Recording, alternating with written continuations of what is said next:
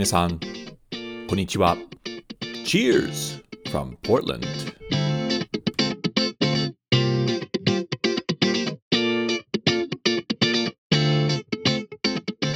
皆さん、こんにちは。どうも、お収集ブログのレドです。ポートランド、オレゴンのお酒シーンを紹介するおトックポッドキャストへウェルカムです。これはポッドキャストのエピソード28です。このエピソード28では、オレゴンのお酒ニュースやモラーラリバーブルーインカンパニーというタップルームを紹介します。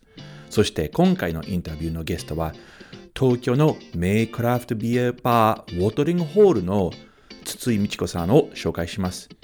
美智子さんは日本のクラフトビール業界のパイオニアですので、ぜひご期待ください。なお、このポードキャストはトラブルポートランドの提供でお送りします。ポートランド観光にご関心のある方、ぜひ www.travelportland.jp へどうぞ。トラブルポートランドの皆さん、ありがとうございます。これからは僕の一番好きなセグメントのドリンクタイムです。今日のお酒はポートランドのスレッシュホルドブルーイングのコーンラガーです。クラシックなアメリカンラガスタイルビールですね。あ、地元バーでよく出るビールの匂いだ。乾杯じゃあ、エピソード28を始めましょう。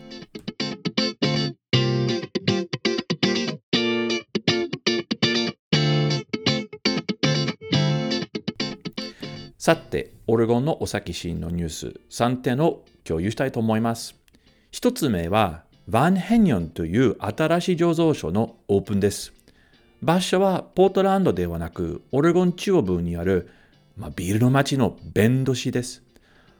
ヴァン・ヘニョンの創業者は3人で、1人の名字はヴァンドゥーザであり、他の2人の名字はヘニョンので、ヴァン・ヘニョンのネーミング。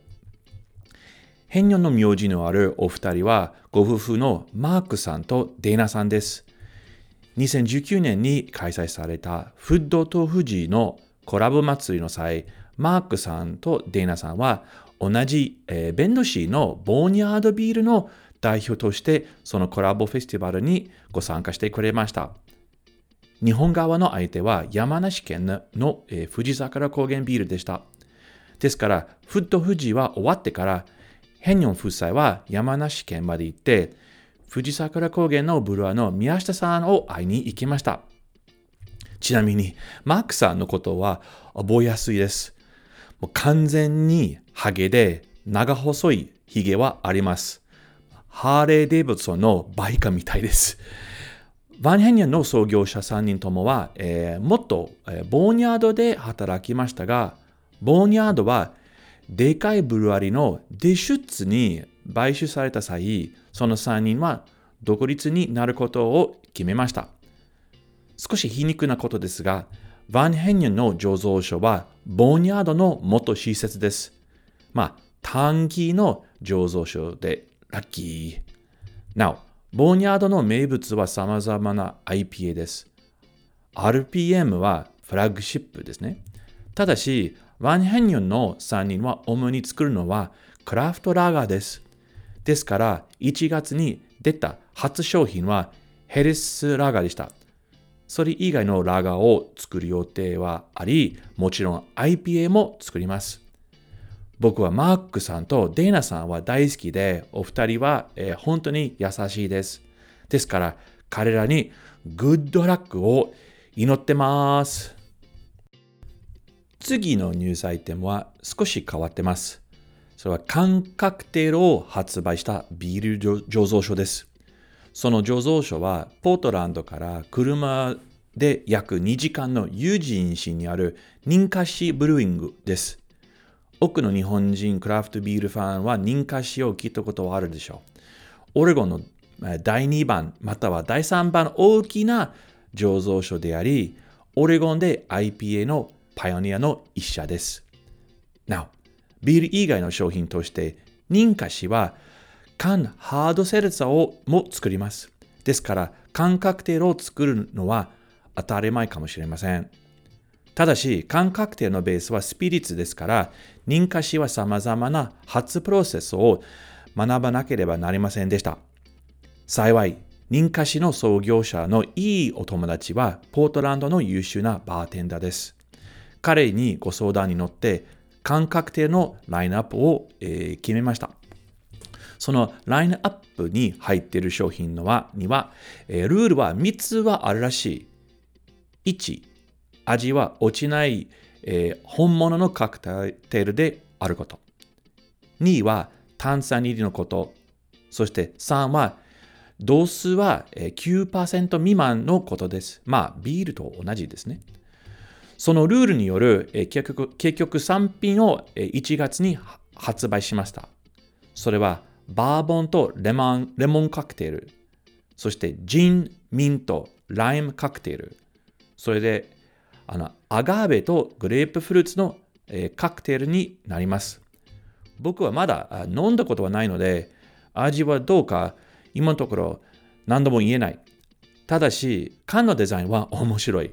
ちょっと70年代っぽい。えーまあ、ビールの缶と間違えるお客さんはいるかもしれません。缶ならまあ、ピクニック、キャンプなどで、えー、カクテルをカクテルを簡単に楽しみますね。まあ、とにかく飲んでみたい。最後のニュースアイテムは、えー、そんなに詳細はないんですが、X ノーボーブルーイングは4号店のオープンのアナウンスを1月にしました。場所はポートランドの郊外のヒルズボロー市となります。同町の行政は町づくり事業としてもっと銀行の建物を、えー、改造してヒルスボロの行政や、えー、不動産会社はさまざまなテナントを募集しました。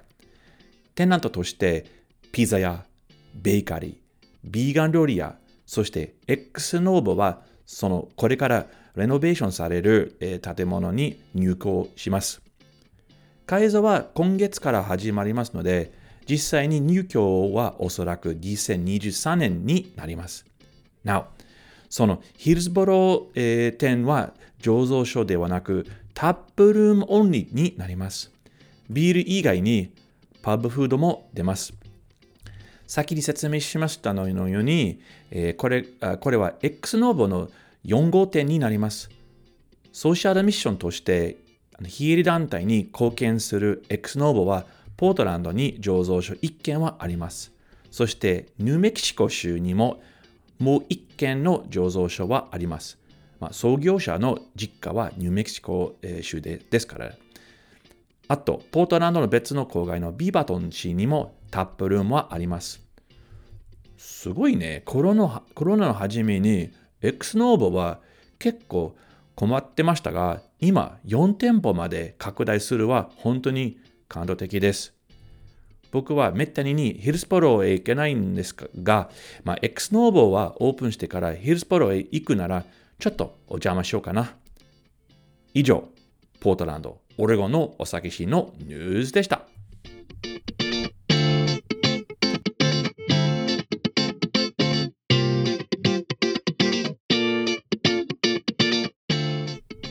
次はオレゴンの飲食店紹介コーナーです。今回に紹介したいのは、モララリバーブルーイングカンパニーです。モララは地名であり、その町に流れる川はモララリバーと呼ばれてます。ポートランドから車で1時間くらいの距離なのに、僕は去年まで聞いたことはない場所です。ちょっと恥ずかしいです。先日、えー、その人口は、えー、9500人くらいで、えー、森、畑は多いモララ市で、ちびなバカンスをしまして、そのモララリバーブルーエンカンパニーを発見しました。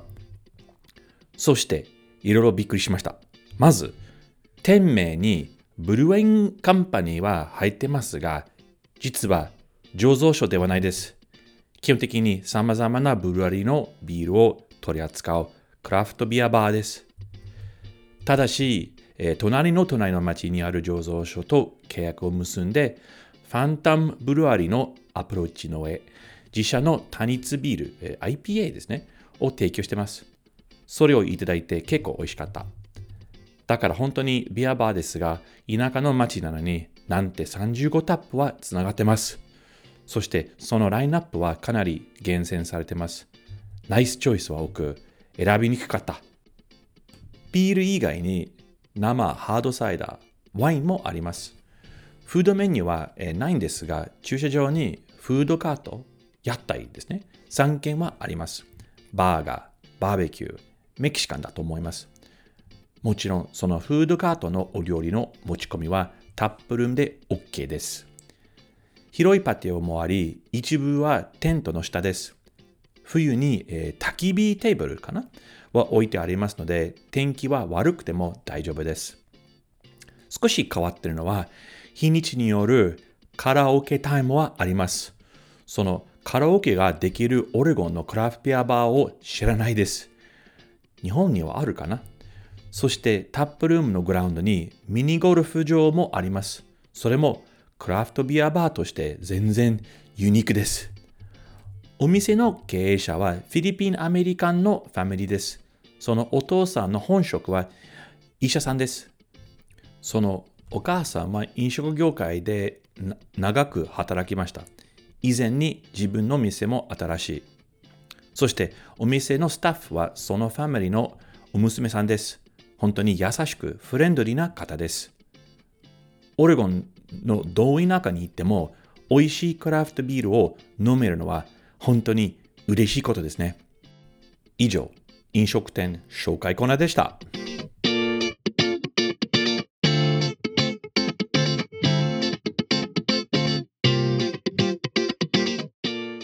次はインタビューセグメントです。今回、昔からあの知り合いで、日本のクラフトビール業界での初めて出会った方の一人を紹介したいと思います。筒井美智子さんは日本のクラフトビールシーンのパイオニアです。日本でクラフトビールの認識はほとんどゼロの時代から、美智子さんはクラフトビールの仕事をずっとしてます。そして、みちこさんは代々木駅のビアバー、ウォートリングホールをオープンした頃、クラフトビール業界で働く女性はもう全然少なかった。そのウォータリングホールは日本人のクラフトビール愛好者、海外からインバウンド愛好者に大好評であり、東京のトップビアバーの一つです。正直に言いますと、僕は一番通ってる日本のクラフトビアバーはウォータリングホールかもしれないんです。僕は美智子さんをもう大尊敬して、彼女の大ファンです。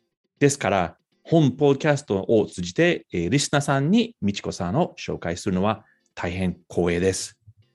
美智子さん、ウェルカムです。こんにちは。こんにちは。よろしくお願いします。よろしくお願いします。あの、本当に久しぶりですね。えー、本当に何度もね、日本でもだけど、ポートランドでも一緒にビール飲ませてもらって。うんうんうんうん、そう、多分美智子さん、この前、えちょっとさっき、あの先ほどちょっと話しましたけど、うん、この前にあった、もしかして19年のフッドフジの時、うん、もしかして僕ちょっとお店に、ウォートリングホーにお邪魔した時に、それ最後だったかな。うん、かもしれないね。そうだから今年の、まあ、6月、7月くらいになるともう3年ぶり？うわ、うん、長いね。ねえ。おね本当に。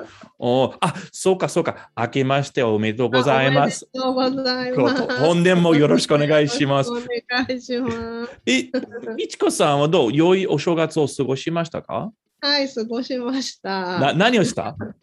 あの、なんか友達の実家に遊びに行ったんですけど、そこがあの私が、えーと、10歳くらいまで住んでたところで、あ、そう。はい、なんか埼玉だからすごい近いんだけども、あはいはい。あ懐かしいな、ちっちゃい頃ここ住んでたなって、何年ぶりに行ったんだろう。ものすごい、多分何十年ぶりにえー、何十年ぶり戻ってなかった。うん、えー、やっぱ変わった？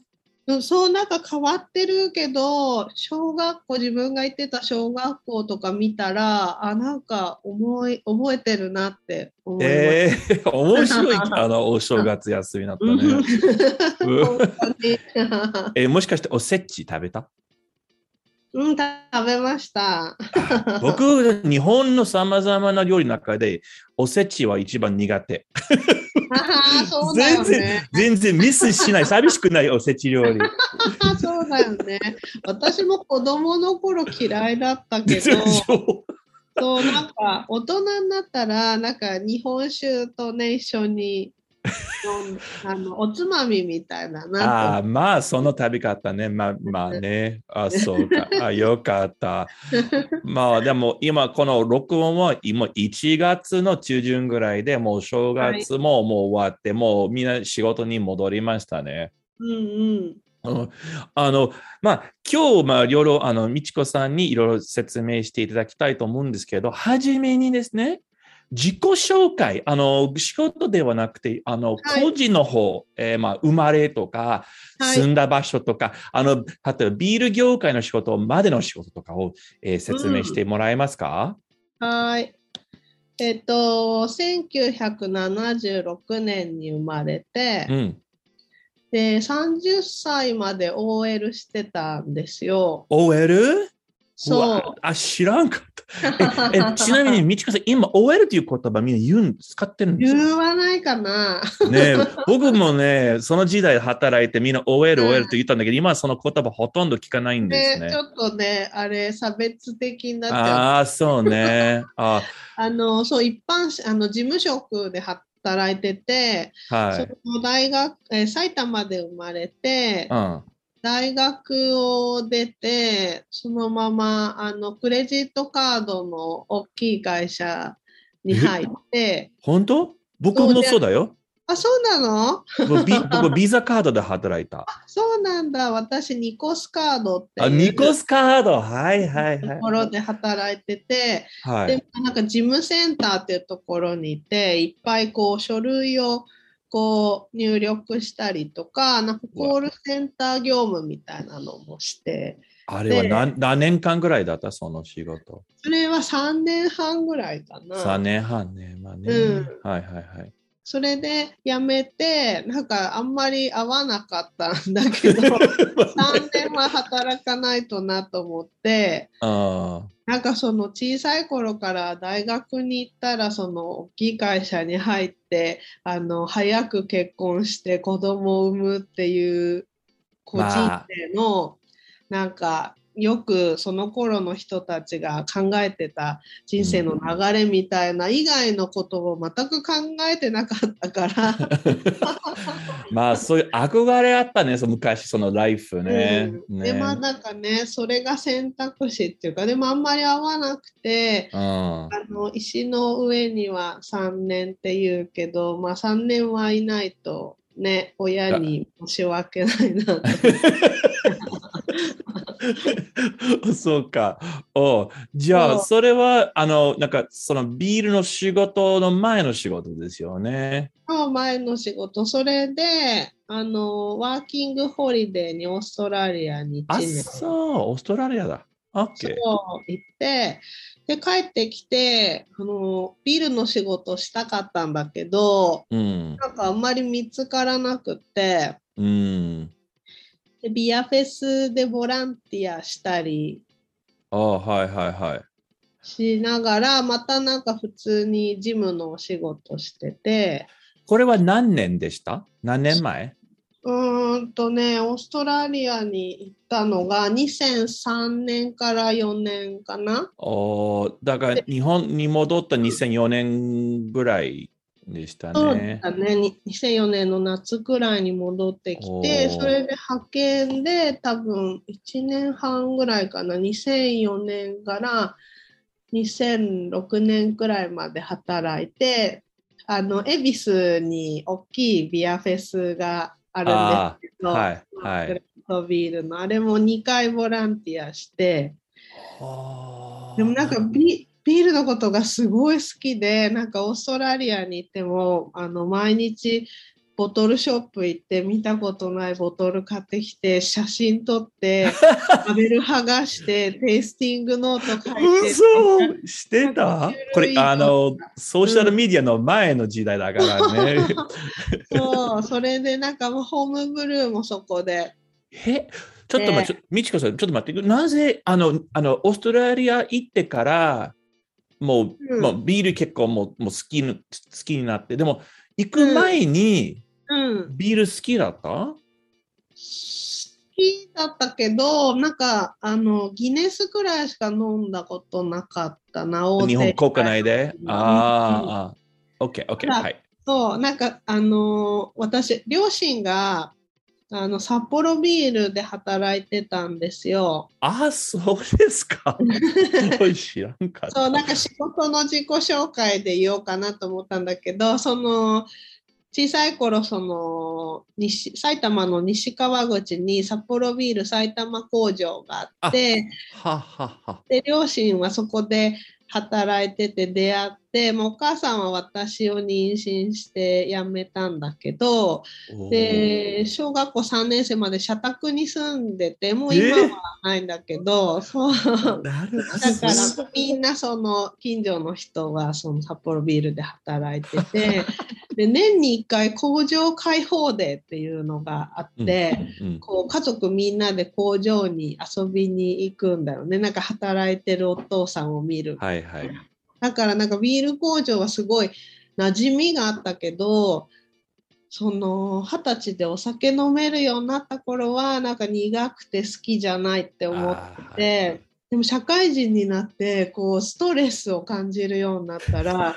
この苦さが美味しいなって 思うようになってそれでその3年ビール美味しいなって思った後オーストラリア行ったらすっごいいろんな種類のビールがあるからああ、はい。だから、オーストラリア、海外行って、やっぱすごい、もうびっくりしたでしょ、そんなに選択。そううん、そうそう、だからその移民が多いから、そのドイツ系のビールやら、イギリス系のビールやらって言って選択肢がいっぱいあって、うん、こんなに種類があるんだ、ギネスしか知らなかったと思って。はいはいはい。それでなんかいっぱい種類飲むようになったんだけど、そう。あでホームブルーも自家醸造もしてた向こうでね。そう、うん、なん。かスーパーで売ってるんだよね、材料が。ああ じゃあ、みちこさんはそ戻って、ちょっと派遣会社で働い働きながら、ビアフェスで、うんうん、まあボラン、ボランティアしてて、実際にビール関連の職、仕事、お仕事はどういう形で始まったんですか？そう、それでその、その時に、あの、最初の結婚をしてたんだけど、うん、離婚したんですよ。はあはい、それであのなんか結婚してたら夜飲食店で働くのってダメだなっていうのがあって、うん、まあ、旦那さんの親と一緒に住んでたし。あいやあ難しいねそれも。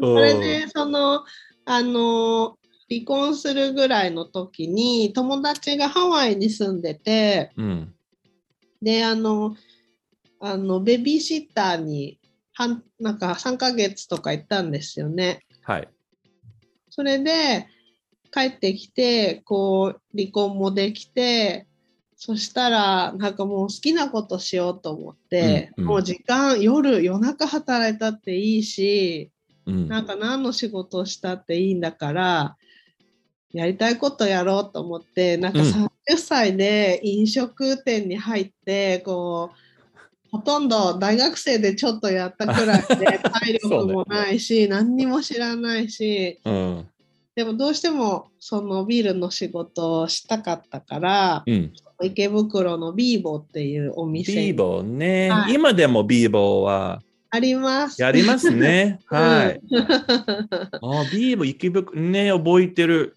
あ、そうで。そこに2007年にアルバイトで入りました。えー、で、ちょっと自分の、まあ、夢を少し実現しました。そのもう、うん、もうマイウェイで、もう好きなこと。を。う。ん、あ、そう。夕方4時から朝4時まで働いて 始発で埼玉の家に実家に帰って。でももう毎日毎日楽しくて。ああいい仕事だったな。多分その時に美智子さん始めたったかな。まだビーボーの時かな。かもしれない。で、ビーボーは何年間だった？ビーボーは丸5年いました。あ、5年。あ、あそうかだ。OK。で、ビーボーで、まあ、いろいろ勉強になって、次の、うん、まあ、そのステップは、ウォートリングホールへの。そう。あれ、な何年でした？ウォートリングホール、えー、2012年です。12年。あ、ということは、今年は10周年？おお、わあ、そう、おめでとうございます。まだ生きてるいいね。いや、10年？わあ。あ、そう。え、何月でしたっけ？えっ、とね、6月26です。おお、じゃあ、あと、そう、あと、何、5, 5ヶ月間達成する。いや、じゃあ、その、まあ、ビーボーで5年、丸5年で働いて、あの、12年にウォートリングホールをオープンしたんですけど、それなぜです？かなぜ自分が自分の店を、その創業した理由は何でした、理由はそのビーボーで働いてる時にそのメニューに毎月変わるコラムをあの藤浦一里さんが書いてて、うん、それであのなんかすごいオーストラリアにいる時から藤浦さんのファンだったんですよ。はいはい。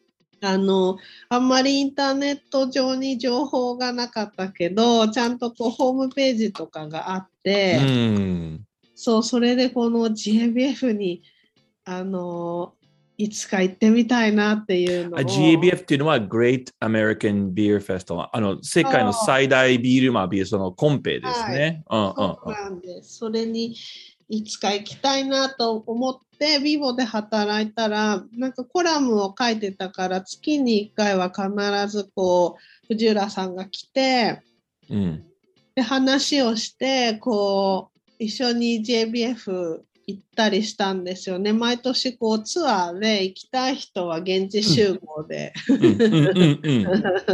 多いと10人くらいいる。ね結構ね、大人数いたんですよね。そうなんですよ。うん、それでなんかこう、お付き合いするようになって、あの、一緒にこう、藤浦さんはこう、ホームブルワーって言っていいのかな。うん結構、まあ、日本のホームブルワーとしては有名なな方です ね。あの、あのココナッツポーターでしたっけ？あの、そうそうそう。うんでね、アメリカで唯一あの優勝した外国人っていうこともと思うんだけれども、まあ、それでそのプロブルワーになるのが、まあ、夢って言ってて、じゃあ私はそのパブをやるからあのブリューパブを一緒にやろうっていう。ああそういうことで。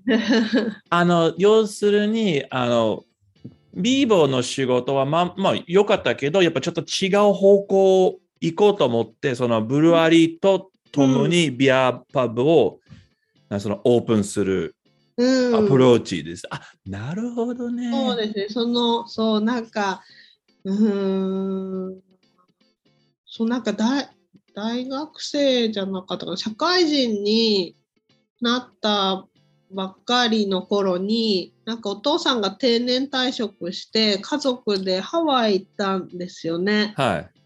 その時、まあ、最初で最後の海外旅行うちのお父さん飛行機怖いから。でもそのハワイに行ったらそのブリューパブがあってこうタンクを見ながらビールを飲むっていうのがあるんだと思ってすごい感動して、そうね、なんかその気持ちがずっと自分のどこかにあって。うん、そうなんかそういうマブがやりたいなと思って。で、あの、まあ、皆さん、あの、あの、リスナーたちは実際にウォートリングホールは行ったことはあるかどうかわからないんですけど、あの、結局、隣に、あの、醸造所を作ることはちょっと難しくなりましたね。そうなんですよね。まあ、狭かったのもあったりして。うんうんうん。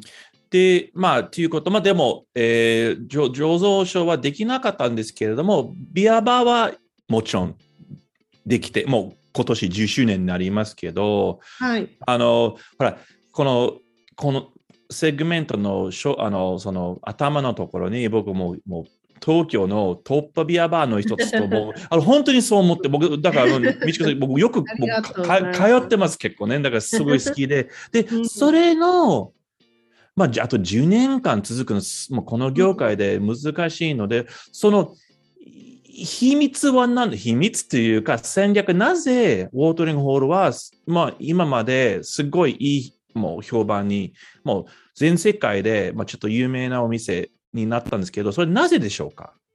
ね、あのー、まあ、よく、よく、こうね、トップの一つって褒めてもらえる機会があって、なんかすごい嬉しいんですけど、なんかあんまり自覚がなくって、自分が、何て言うんだろう私はもともと飲食のプロでもなく本当にただのクラフトビールのファンっていうところから自分が始まってるから、うん、もうその何て言うんだろうビギナーの人に、うん、クラフトビールってどうなんだろうってご興味を持ってくれる人が楽しんでもらえる店でありたいってずっと思ってて、はいはい、だからそのビアフライトとかをするのもちょっとの量でいろんな種類を飲んでまあスタッフ大変なんですよ注ぐのも あと洗うのはねグラス、ね、だけどその自分の好きなスタイルを見つけてほしいっていうこんなに種類があるんだって思ってほしいっていう。なんかその黒ビールとか酸っぱいの苦手だなと思ってもちっちゃい量だったら飲んでみてもいいよって思ってくれてでなんかそれがいつしか好きになったりとか、えー、そういう何て言うんだろうな。常に間口をその広く持ってたいなと思って気がついたら10年っていうでということは、あのもう全然、例えばあのクラフトビール知らない人でも、うん、そのまあ、そのクラフトビールの紹介とか、まあ、そのなんかそのその人たちに丁寧に説明して、このものだよって、そうほら、なんか恥ずかしくなくて、えー、うんうん、そう。ビギナーでも飲める場所かな。そう。だから、その、なんだろう、最初から、まあ、藤浦さんがアメリカで結構有名だったので、なんかオープンした頃から、そのチャーリー・パパジアンが、はいはいはい、紹介してくれたりとか、うん、それで、なので、なんか私もスタッフには、このビールのお勉強もすごいしてもらったし、英語の先生も最初つけてて、うん、あ、すごい。2年間かな、うんうん、その結局簡単な英語でもいいんだけどやっぱりなんかこう喋れないっていう抵抗がない方がそのお客さんに楽しい。自分がアメリカのビールバーに行った時にこう英語が下手でもすごいかいつもどこでも歓迎してもらえたきたから、そのなんかホスピタリティをごめんねうん。あいや、ということは、あの、うん、いや、僕もね、もう、もう、先に説明したように、もう何回も何回もお邪魔したことがあって、で、必ず担任と話になる。ね、うんうん、会ったことない人、うんうん、本当にあれアメリカのビアバーみたい、本当にもうフレンドリーもう、で、もう、あそのカウンターも座席と、あとテーブル座席も結構近いんですよね。まあ、あの、うん、だから、すぐ、あの、全然他人と話しようと思えば、全然もうできますね。ねお店の中で。うん。割となんかオタクな人が行く店って思われるんだけど 私はなんかそれはすごい心外であのうちのスタッフ最初はなんかお客さんが来た時に藤浦さんと美智子さんのお店のスタッフなのにこんなことも知らないのっていうお客さんが来たりしたんですよ。もう悔しくって。うちの大事なスタッフをいじめるなんてと思って。そういうお客さんいました？マジ？あ最初はやっぱりもうあんまりクラフトビールがそこまでこう大きなものじゃなかったからああそうか。まあ、そういう人は少ないけど、でもやっぱりこう知識があるに越したことはないし、うん、だから月に1回そのビールのクラスをやってで、こう、オフフレーバーとか、そういうのも、あの、試験とかもやって、で、こう英語も勉強して、そのしっかり知識もあるけど、うんうん、まあ、しっかり知識があるからこそ、こう初心者の人にもおすすめを見つけてあげたり。そうね。いや、あの、みんなね、あの、ちあのスタッフはね、みんな知識知識がすごく高いから、本当に任せますね。ねこれを、ね、飲みたいから。それでフレンドリーでしょ？そう、フレンドリー。全然スsnobbish じゃなくて、全然フレンドリーで。あ、じゃあ、その時からの話ですけど、あの、うん、ほら、あの、みちこさんは、あの、何 ?2000、僕、数学弱い。えっ、ー、と、7年から、まあ、ビーボーで働いて、うん、その時と今、ね、の一番大きなチェンジ、クラフトビール業界は何ですか、日本で。特にその、このバーバーの、バーの環境ね、クラフトビア環境、ね、何が変わったんですか、一番。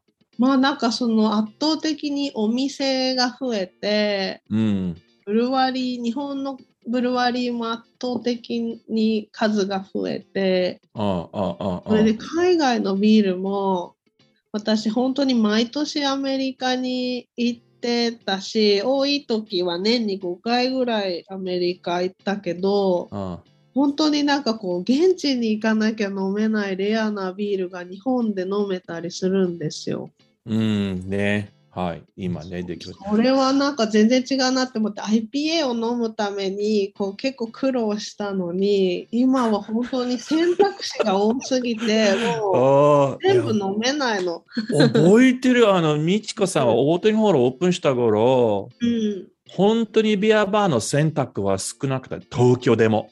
だって、どれの駅にナノビアバーはあったか分かったの、うん、今はもうついていけないね、変わると。どの駅にもあるくらいのね。そうね。え、じゃあ、さっきの話、ほら、海外行ってもう現地で、まあ、あの、なんだ、本場で飲むことの話ですけれども、美智子さんはもうオレゴン州、はい、ポートランドはもう、もう行ったことありますよね？あります。あれ なんかね、数えようと思ったけど、ちょっと分かんなかったな。え、回数何回ぐらい行ったんですか？え、10, 10回。え、じ俺を10回？うわあ、マジ？え、そうか。全部で行った週を数えたんですけど、24週と、えっ、ー、と、首都、ああ。ワシントンに行ってる。あ、行った？じゃあ、じゃあおおでオレゴン州は何結構何回も行ったことあって。何回も行ってる。なんかその、オレゴンと、まあその JBF っていうあのグレートアメリカンビアフェスティバルに行くついでに、こう他の州に行くっていうのもあったんですけど、ね、そのオレゴンで作られてるこうビール醸造の設備を買って輸入したのでなんかその工場に行ったりとかするのでも結構何度も現地に行く必要が結構醸造所を結構あの訪ねましたねそうしたら。そうですね。だからの、うん、そうベンドも行ったし。えー、ベンドねいいな。シスターズも行ったしシスターズでフレッシュホップフェスティバル。あえ、もう珍しいね。多分日本、あの、みちこさん、唯一日本人かな、その、出席したの。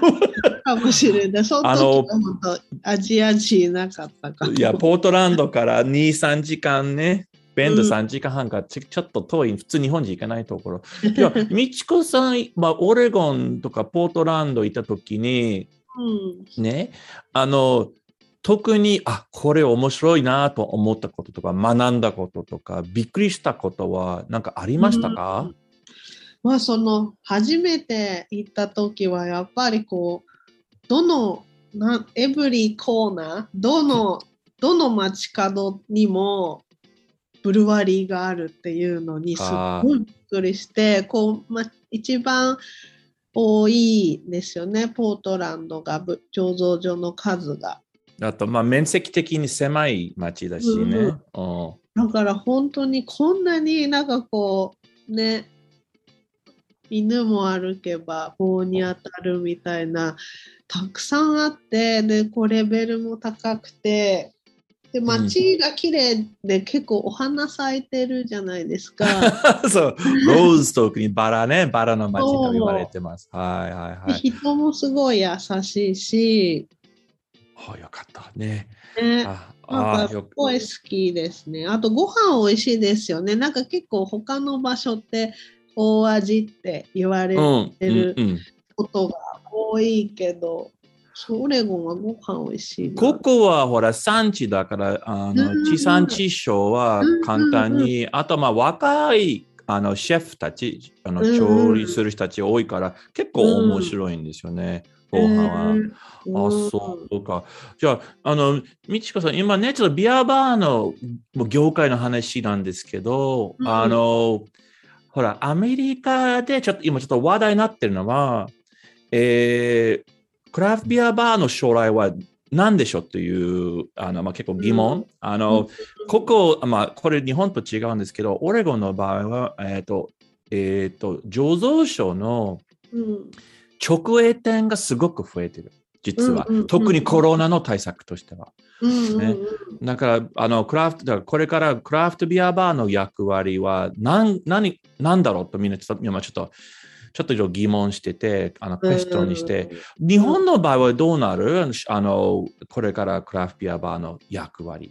そうね、なんかやっぱり、うん、東京に限って言うと、うん、インポーターさんの直営店が結構増えてて、ああね、はいはいはい。そうするとやっぱりこう、値段とかではちょっとかなかなわないんですよね、そこから出てるから。うん、だけどまあなんかそのラインナップがいいとか、まあ居心地とか、ご飯と一緒にいいとか、はいはい、そういう選択肢で選んでもらうっていう感じかな。その今日本ではクラフトビールの業界に大手がすごい参入してきて、うん、まあ、なんかいつもアメリカのね10年遅れを取って進んでるって言われてるけれども、うん、まあそういう感じでクラフティーなこうクラフティーね。はい、うん、クラフトビールがこう街中に溢れてその分なんかそのクラフトビールっていう言葉もたくさんの人に知ってもらえてるけれどもそのキリンさんが作ってるなんか簡易サーバーで飲めるクラフトビールがその普通にクラフトビアバーじゃないレストランにも置かれるようになってそのいい形で定着したらいいなとも思うけど、うん、ちょっとご注意しないとこうクラフトビールの本質？あ、うん、ローカル、ローカルで愛されるっていう部分を忘れないそうね。あの、味だけではないでしょ、クラフトビールのメリットはね。あの、その人間とか、その地元感を伝えるとか。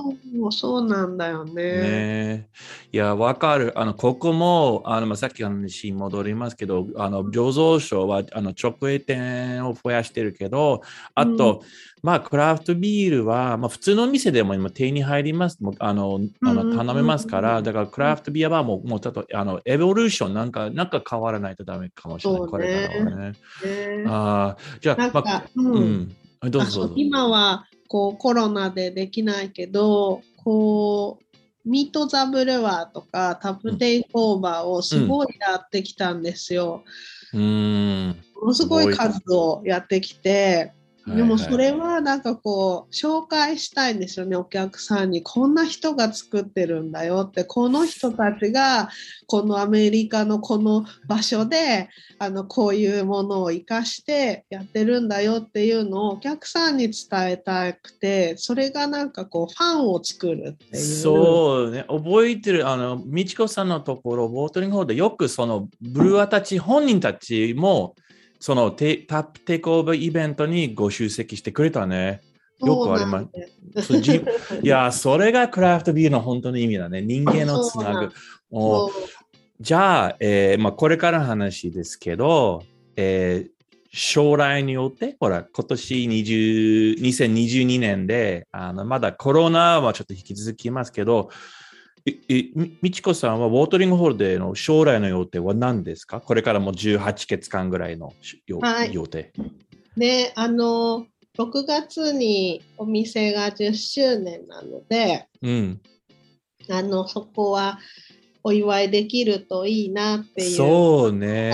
状況にもよるけれども、まあね、やっぱりこの2年間本当にお客さんに支えられてなんとかねお店を続けることができたから、うんうんうん、ここはねなんか感謝を伝えたいなっていうね、あ大きなパーティーとかなんかイベントを開催するね、6月に。そうだね。いいな、いいな。あと、なんかその毎年ピンクブーツ。あ、ピンクブーツの説明、簡単な説明をしてもらえますか、はい、レスのために。うん、ピンクブーツは、あのクラフトビール業界で働く女性の地位向上のために、こう女性が集まってるグループなんですけど、うん、あのアメリカとかイギリスが中心になってる、うん。うん、あのピンクブーツソサエティっていうのがそうですね、うん、毎年3月8、8日の国際女性デーインターナショナルマンズデーに、世界中でこうビールを作るっていうイベントをやってて、それであの何年だろう結構7年ぐらいかな毎年作ってるんですけど、うん、なんかもうちょっとあの大きくできたらなっていうその今焼きまチーフホップが、うんうん、ピンクブーツブレンドっていうのを出してておピンクブーツブレンド？なるほど。ののホップ、うん、そうなんかそのアメリカのブルワーさんで毎年何人か34人選ばれた人がこうホップを選んでそのブレンドが発売されてるんだけどそのピンクブーツブレンドホップを買うことでこうその売り上げのいくらかがこう女性の奨学金に充てられる。ああ、はいはい、いいね。え、で、え、みちこさんはなんかそのピンクブーツ関連で今年なんかやりますか？ね、その毎年作ってるんだけれども、あのー、なんだろうな、こう、今ちょっとどこいつもロコビ屋さんで作るんですけど、はい、あの尊敬するこう女性の先輩っていうのがそのロコビアの鍵谷さんとロコビアって兵庫の？っていうこと？あ、うんとね。ロロコだね。ローカルのロコで千葉にあるんだあ千葉？あはいはい。であとミノビールの香りさんと、まあ、イクスピアリの園田さんとその3人がこの業界のなんか本当に始めた頃からそうね。やってきてくれたから、なんかそのアメリカとかイギリスにあるようななんかこう女性差別っていうのがあんまり日本にはなくて、まあ、少しはあるんだけど、そのその人たちのおかげなんだなと思ってでその人たちに憧れて私はこの教会に入ってきてるからなんかそういう原点っていうかその人たちと美味しいビールを作りたいなって。うんうん、で今年その予定は一応今のところあります。はい、ね、そうなんで。まあ、イベントはね、できるかわからないけど。ね。まあね、でも、いや、素晴らしい。もうとあの、まあ、ピンクブーツもそうだし、10周年のお祝いイベントはすごく楽しみだね。うん、じゃあ、みちこさん、今日は本当にありがとうございます。すごいもう、もう、もう相変わらず忙しい。でもね、おかげさまでね、あの、もう今の、まあ、日本、東京ビールシーンは、あの、作られたから、僕も、もう一日早くでもね、日本に戻って、みちこさんのお店、ウォータリングもうちょっとお邪魔しますから待ってくださいね、えー、もう少し。本当早く会いたいね。で、会いたいです。まあ、本当に今日はありがとうございました。ありがとうございました。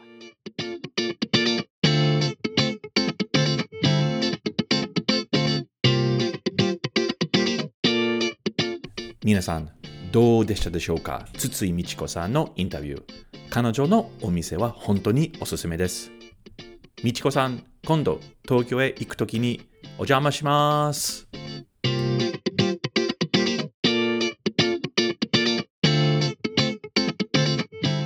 このポッドキャストエピソードを聞きいただき、誠にありがとうございます。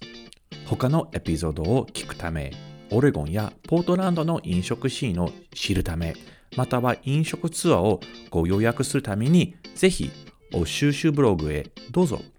Facebook または Instagram のフォローもお願いします。また次回はよろしく